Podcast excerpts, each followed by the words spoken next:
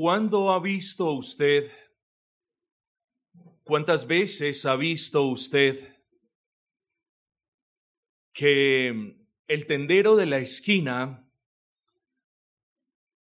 salga por todo el barrio anunciando comida gratis para el que no tiene con qué pagar? ¿Cuántas veces ha visto a usted al carnicero del barrio anunciando por el barrio a toda voz? Vengan y compren carne porque no tiene precio, es gratis. ¿Cuántas veces les ha tocado ver esto a ustedes? ¿Cuántas veces han visto ustedes a personas dándoles de comer a quienes no tienen? Eso sí lo hemos visto, ¿no es así? Bueno, la Biblia habla a menudo de personas sedientas y hambrientas. Y si bien es cierto que en ocasiones lo hace en el sentido literal de la palabra, no obstante, en ocasiones hace referencia a la necesidad que tiene cada ser humano de ser justificado. En ocasiones, cuando la bendita palabra del Señor habla de sed y hambre, nos apunta a la necesidad que tiene cada ser humano de ser justificado por Dios a la necesidad que tiene cada ser humano de estar en paz con Él. Recordemos lo que nos dice la bendita palabra del Señor en Mateo 5, 6. Bienaventurados los que tienen hambre y sed de justicia, porque ellos serán saciados. En este versículo de Isaías, en el que vamos a leer a continuación, vemos a un Dios misericordioso, a un Dios compasivo con el que tiene hambre y sed de justicia, a un Dios que sale a ofrecer de manera gratuita la justificación, el perdón de pecados y la vida eterna. No estamos hablando de carne y no estamos hablando ni de pasta, ni de huevos, ni de nada que tenga el tendero de la esquina. Eso, aunque tiene un precio, jamás podrá ser comparado con el perdón de pecados, con la vida eterna, con la resurrección gloriosa y con la remoción de la culpa. Esas cosas, las cosas que Dios ofrece gratuitamente en su Evangelio, no tienen precio. Y no obstante, él las ofrece de manera gratuita para todo aquel que quiera venir y tomarlas. Qué cosa maravillosa. Las cosas de los hombres tienen precio y si no tenemos dinero no las podemos comprar. Las gracias de Dios no tienen precio y son precisamente los que se dan cuenta que solo pueden acceder a ellas aquellos que humildemente reconocen y dicen, no tengo cómo alcanzarlas, cómo obtenerlas. Versículo número uno. A todos los sedientos, venid a las aguas, y los que no tienen dinero, venid, comprad y comed. Venid, comprad sin dinero y sin precio vino y leche. Venid y comprad sin dinero. Parece una contradicción, ¿no es así? Pero no lo es en el Señor. Porque esta es una ilustración de la salvación que tanto necesita su alma, amigo. La salvación de su alma no tiene precio. Y si es que algún día alguien le pudiese poner un precio, ninguno de nosotros podría pagarlo. De ahí que el Señor extienda esta este llamado misericordioso y compasivo, vengan todos, vengan y compren sin precio vino y leche. Por supuesto que no estamos hablando en términos literales, sino que estamos hablando de aquellas cosas en las que se regocijaba el cuerpo, vino y leche. Bueno, el Señor llama el día de hoy a todos aquellos que puedan reconocer que no tienen nada con que ganar el favor de Dios, a que vayan al gran banquete, banquete que no podrán jamás pagar porque es de precio inigualable. Y el Señor dice, vengan, vengan y compren, vengan y sáciense de las bendiciones que hay allí servidas. En el anterior pasaje, el profeta Isaías muestra la realidad sedienta y hambrienta del alma de cada pecador. Pero no solamente muestra eso, sino que el profeta Isaías, claro, bajo inspiración divina, luego, con permiso del Altísimo, invita, extiende una invitación a todas esas almas necesitadas, sedientas y hambrientas, a que pasen a la mesa en la que ya están servidos los platillos de perdón de pecados y de vida eterna que tanto anhelan nuestras almas. Y yo le pregunto a usted en esta mañana si se ha deleitado con esos manjares divinos. Yo le pregunto a usted en esta misma mañana si su alma pecadora se ha saciado con la abundancia de perdón de pecados que hay allí puestos a la mesa.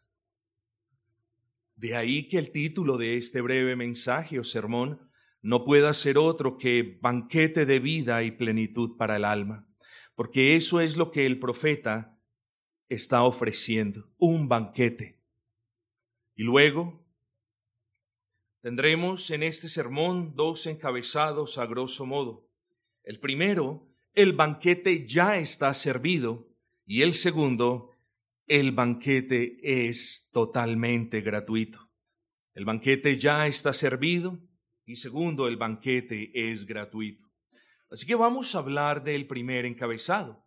Vamos a hablar de la realidad de que el banquete para los pecadores moribundos ya está servido.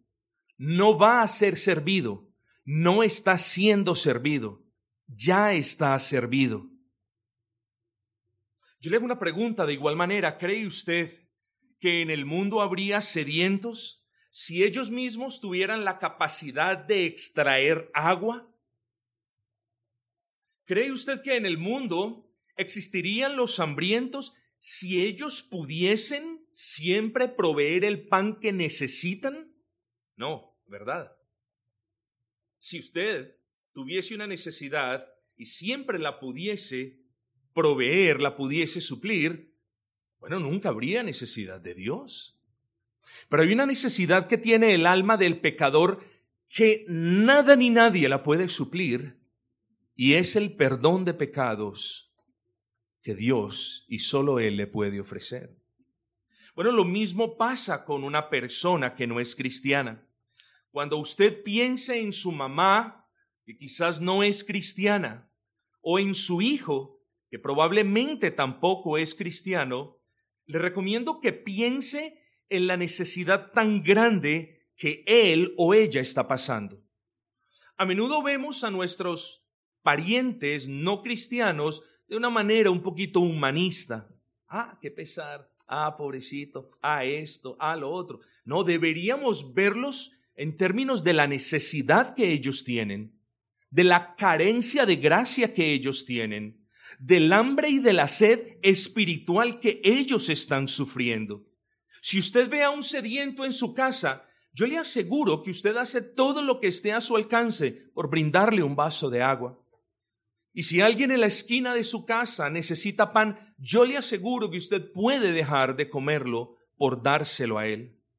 Bueno, de la misma manera, cuando nosotros nos relacionamos, hablamos, con una persona que no ha venido a Cristo, con una persona que no es cristiana, deberíamos en primer lugar priorizar las necesidades de su alma.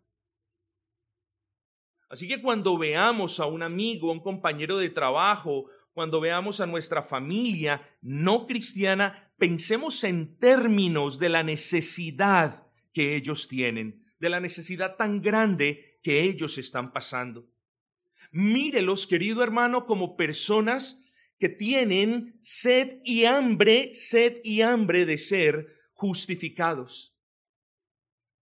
Mírelo como la persona que no puede producir por sí solo lo que necesita su alma. Luego, si usted ve a alguien que no puede producir en sí solo lo que necesita su alma, ¿qué hace usted?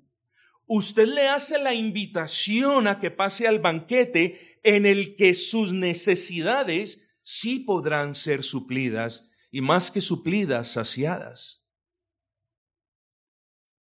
Luego todas las almas necesitadas de perdón de pecados y de vida eterna son almas que necesitan ser invitadas al banquete. Y yo sé que cada uno de nosotros invita a ese banquete cuando proclamamos el Evangelio. Muy ciertamente algunos de ustedes quizás hoy tomarán estos principios para proclamar el Evangelio alrededor de este lugar. Pero sobre todas las cosas y muy por encima, de ese llamado externo que nosotros les hacemos a los pecadores, necesitamos es que Dios los llame. Necesitamos que ese llamado externo que nosotros le hacemos a quienes no son cristianos sea convertido por la gracia de Dios en ese llamado de Dios al corazón del pecador.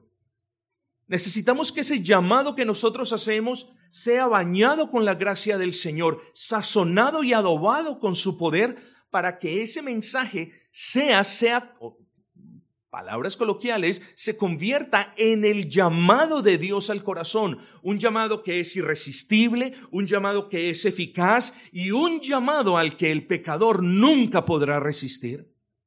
El pecador puede resistir nuestras apelaciones, puede resistir nuestros ruegos, puede resistir nuestros llamados, pero no puede resistir el llamado del Señor.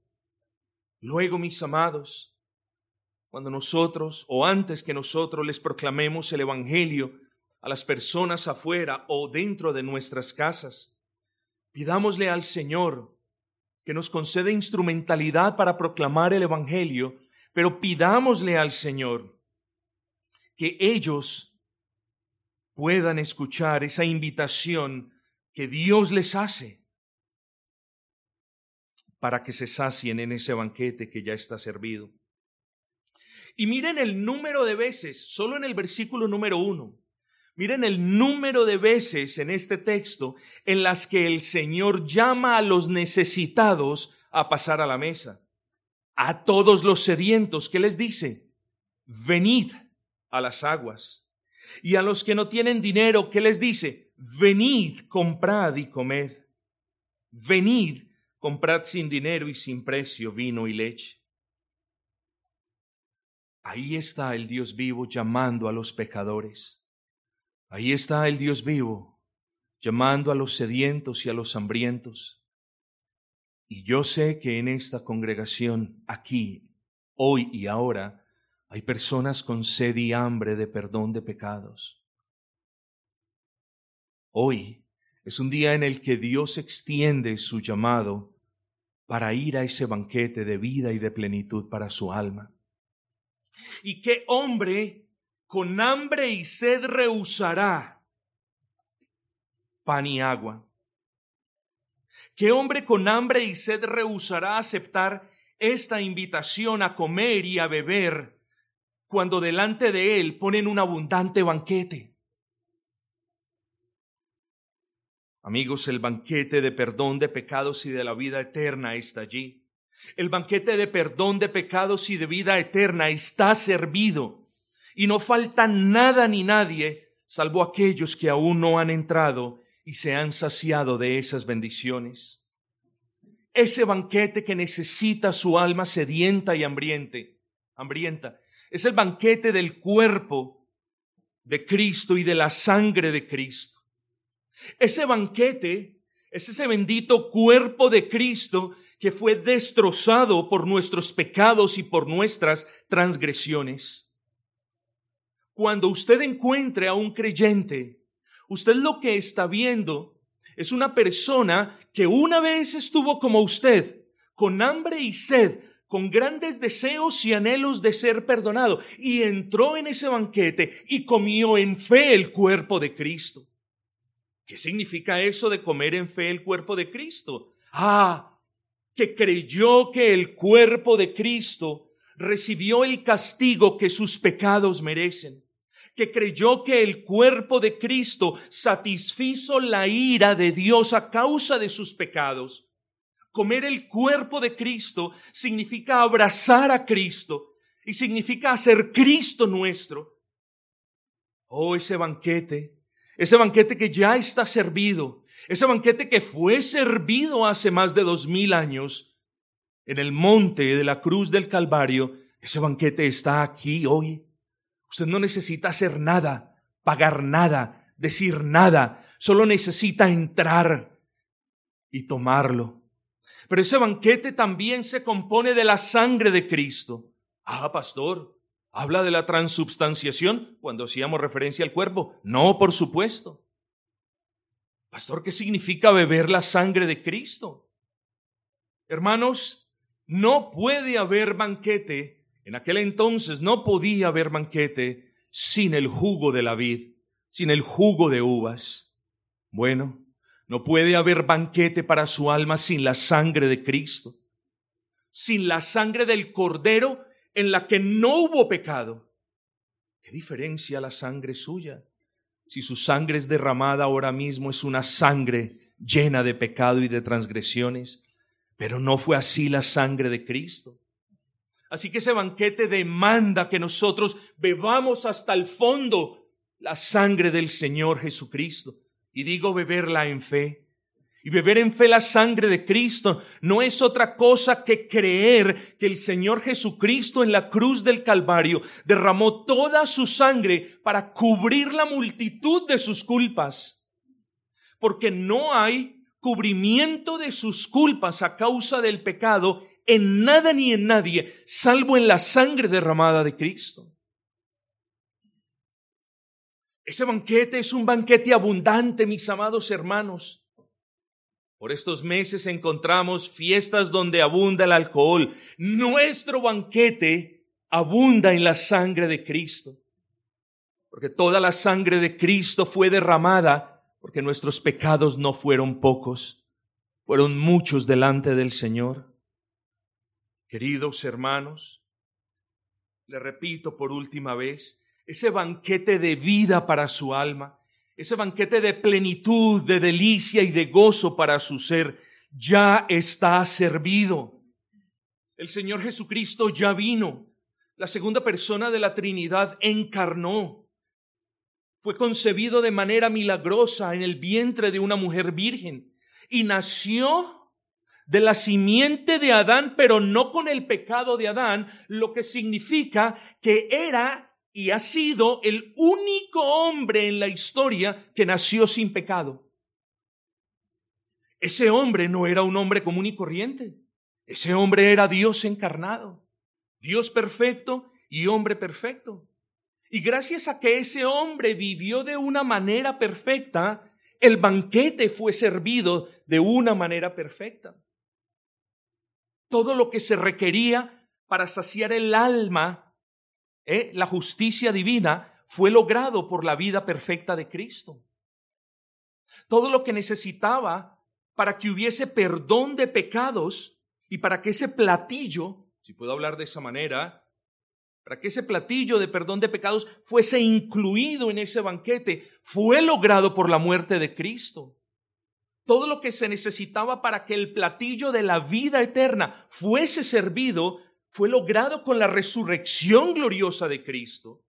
Noten esto, mis hermanos, es un gran banquete. La justificación fue lograda por la vida perfecta de Cristo. El perdón de pecados fue logrado por la muerte sustitutoria de Cristo.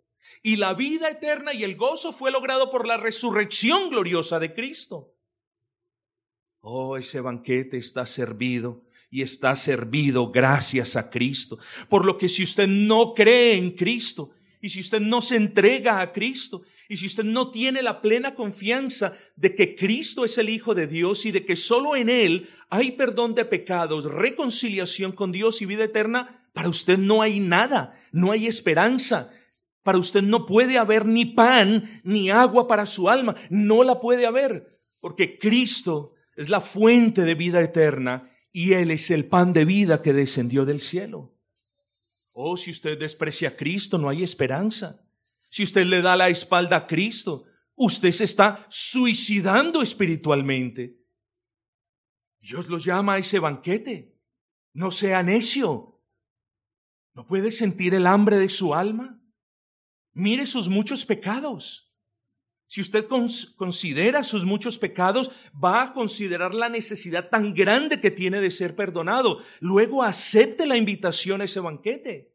Entre delante de Dios, humíllese delante de Él y pídale perdón al único que lo puede perdonar. No le cuesta nada además. Ojo, cuando yo le diga a usted que el banquete de vida y de plenitud no le cuesta nada, no quiero decir que no costó nada. Por supuesto que costó mucho. Costó la vida del Dios hecho hombre. Por supuesto que costó mucho. Le costó la vida a nuestro Dios y Señor Jesucristo. Y le costó la vida para que usted no perdiera la suya. Luego, hermanos, con un banquete de esos, ¿quién quiere quedarse afuera con hambre y con sed? Miren lo necio que puede ser el pecador. Si usted llama y convoca a todos los habitantes de la calle que tienen hambre y sed y les dice, todo el día vamos a estar dando agua, refrescos y comida, la que quiera. ¿Ustedes creen que ellos no harían un esfuerzo por ir? ¿Ustedes no creen que ellos harían un esfuerzo por entrar? ¿Ustedes no creen que ellos dejarían lo que estuvieran haciendo por atender a ese llamado? Saben, yo creo que sí. Pero hoy Dios extiende una invitación para que el hambriento pecador entre y no sé cuántos se van a rehusar a entrar. Hoy Dios extiende una invitación para que el sediento pecador entre y se sacie y no sé cuántos prefieren estar afuera continuando con su sed. Hombre, mujer, niños, les he dicho, el banquete está servido y el banquete es gratuito. Además de todo, hay algo hermoso en esta invitación al banquete. Porque al banquete o la invitación no tiene ninguna condición.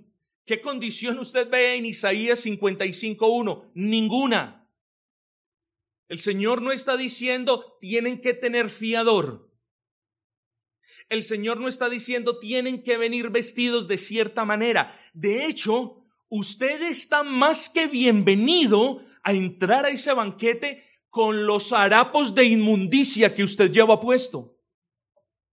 No intente vestirse mejor y luego venir al banquete venga tal y como es, con sus muchos pecados, con sus muchas mentiras, con sus muchas fornicaciones, con sus muchos robos, con su mucha transgresión del día del Señor. Venga tal y como es y deleítese en ese banquete que no requiere que usted cambie su forma de ser.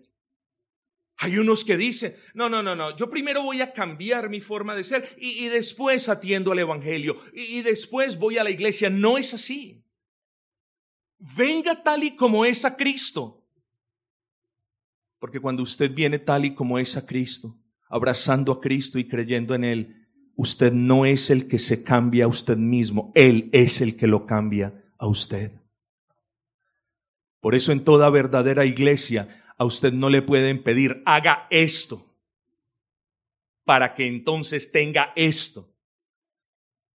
El verdadero evangelio predicado en cada una de las verdaderas iglesias dice, venga a Cristo tal como es, con sus pecados, con sus ropas sucias, con sus transgresiones, con sus robos, con sus hurtos, con sus asesinatos, y venga a Él.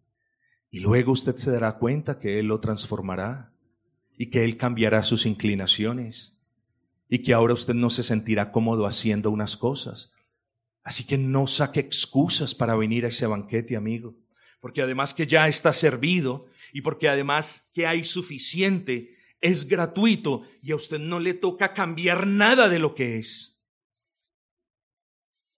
Así que no hay excusas.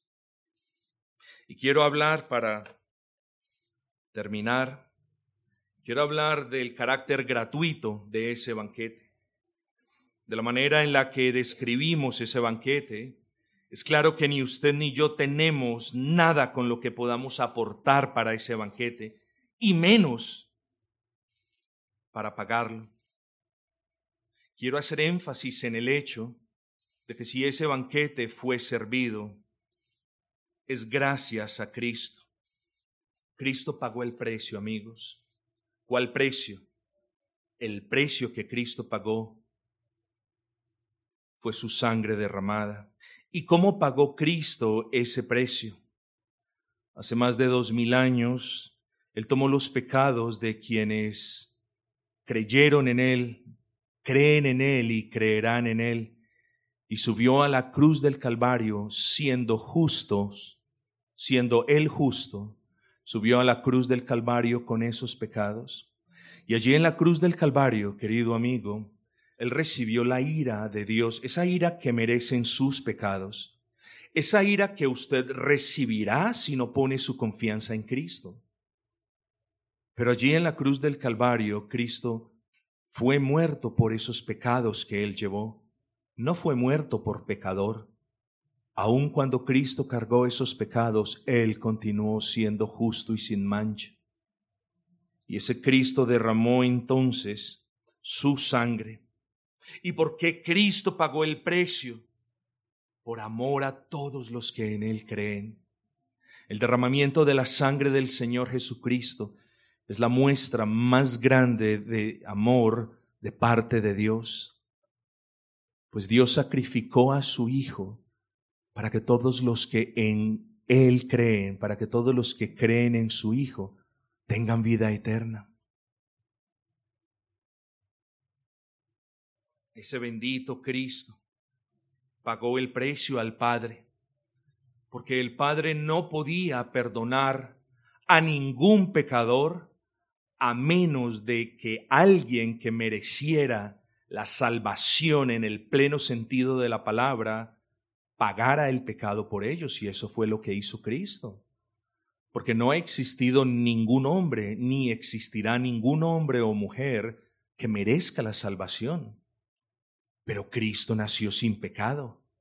Cristo no tuvo necesidad de arrepentirse de nada. En Cristo no hubo pecado, a Él no se le puede encontrar pecado. La palabra le da a Cristo el nombre de justo. Luego el único que puede ser salvo, hablándolo en términos coloquiales, es Cristo. Entonces, ¿por qué nosotros los que creemos en Cristo somos salvos? Bueno, nosotros podemos ser salvos porque ese Cristo, el único merecedor de la justicia, ese Cristo, el único merecedor del cielo, hizo un pacto con el Padre. Y ese pacto consta de que Él, como Dios Santo, iba a tomar forma de hombre e iba a representar en la cruz a todos aquellos que creyesen en Él para que Él, hablando de Cristo, recibiera el peso del castigo del pecado y no los que creen en Él. ¿Eh? Así que el precio por los pecados ya fue pagado hace dos mil años. Y lo único que tienen que hacer los pecadores es venir y poner su confianza en Cristo.